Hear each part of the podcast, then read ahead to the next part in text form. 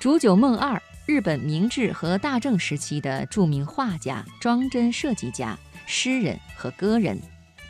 他不仅打通了所谓纯艺术与设计、工艺等实用美术的边界，而且开启了东洋画坛的新时代。而他的作品也正是借助于当年始于民间和不经意的商业传播，才能够为现代设计留下不朽的业绩。时至今日，依然对日本美术有着极其重要的影响。接下来呢，我们说说他的爱情故事。一九一四年，东京港屋开业了，那是一间画室，出售的多是精美的书签画册。也有一些诗集，装帧讲究。这些东西颇为价廉，作者多署名煮酒梦二。那个时候的煮酒梦二还没有什么名气，却也招来众多少女的青睐。丽景彦乃便是其中之一。当时在西方成熟的绘画技巧和艺术品味的冲击下，日本画儿的创作显得很尴尬。很多成名画家生硬地照搬、简单的模仿西方画作，这让在东京女子大学专攻日本画的叶乃失去了创作的方向。但是煮酒梦二独特的艺术风格却令他叹服不已。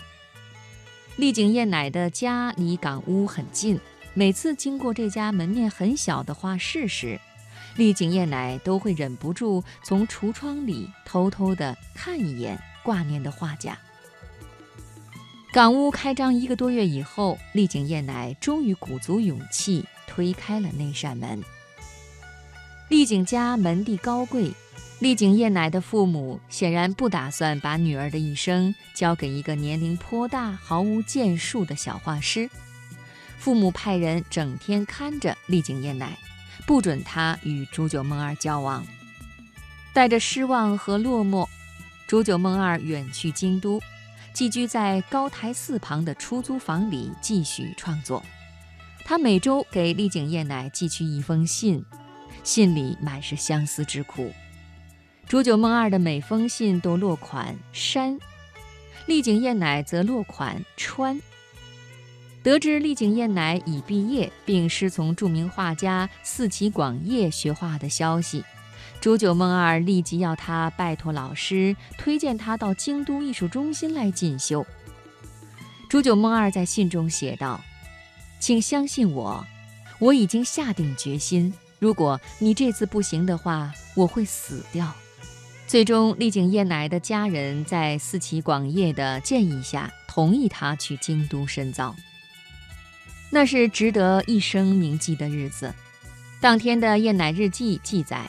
这样的日子从前未曾有过。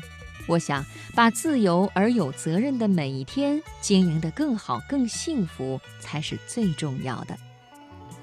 他们形影不离，他们到北欧加贺旅行，走一路画一路，在合适的时候就举办一个小型艺术展览。在神户，丽景叶乃病了，但是长期的展览门票已经销售一空。那时，梦二世美人已经成为大正浪漫的代名词。煮酒梦二画中有诗，诗中则有着大和民族两千年文化积蕴的美女，受到人们的喜爱。为了不让众人失望，煮酒梦二决定留爱人在神户休养，自己去长崎。等到展览结束，他急匆匆地赶回神户的时候。丽景夜乃已经到无人搀扶就无法行走的地步了。煮酒梦二推掉了所有的应酬，寸步不离地守护着他的爱人。丽景夜乃的父母得知消息以后，把女儿接回送入医院，这对爱人再次分离。每天，煮酒梦二早早地来到病房门外，面对着丽景家人拒人千里之外的冰冷表情。直到日落时分，再垂头离开。一个半月之后，丽景燕乃家人以非法骚扰的罪名将煮酒梦二告上法庭。最终，煮酒梦二被迫离开京都。临行时，他给爱人留下一封信，信中说：“真的很抱歉，请原谅我如此的无能。”举世名画《黑船屋》问世了。这幅被称为杰作的画，饱含着煮酒梦二的思念。一九二零年一月十六日，二十五岁的丽景燕乃没能等到爱人的到来。他写道：“此时的我反而变得很安静，一个人到了此刻，也许就没有什么好遗憾的了。”两个月以后，新诗集《寄山集》出版。里面是一百二十首生死恋歌，其中有这样的话语：“叶乃死去的时候，我也跟着去了，以后只是一个空躯壳在活动。”随后，煮酒梦二把新建成的山庄叫做山归来庄。不在山归来庄的时候，煮酒梦二就带着与前妻一起生育的儿子煮酒不二宴周游全国，并且在任意一座想要停留的城市举办一场小小的展览。在每一幅画作的签名处，他都会写下“煮酒梦二三十五”。一九三四年春，竹久梦二被诊断出患有严重的肺结核。这在当时是绝症，但他并不打算戒烟。从住进医院的那一天起，他就把日记改为回忆录式的叙事方法，最终出版《病床遗录》。这当中记载了他和丽景燕乃分开以后，直到今天的全部记忆。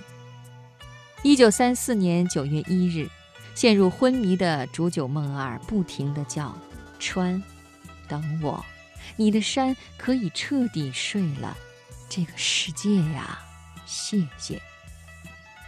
因为金属不能火化，应殡仪馆要求，儿子把他手上戴着的戒指摘下，却意外发现戒指内侧刻着一行小字：“山三十五，川二十五。”儿子突然醒悟，山和川是父亲。和丽景燕乃对彼此的昵称。煮酒梦二三十五岁的时候，丽景燕乃死去，年仅二十五岁。儿子相信，在父亲心中，永远有一个数字是为了一段爱情，像一只忘了上紧发条的钟，永远停在那一刻。病床一路的最后一句是。倘若告别的话，愿死在秋天，因为可以收集落叶。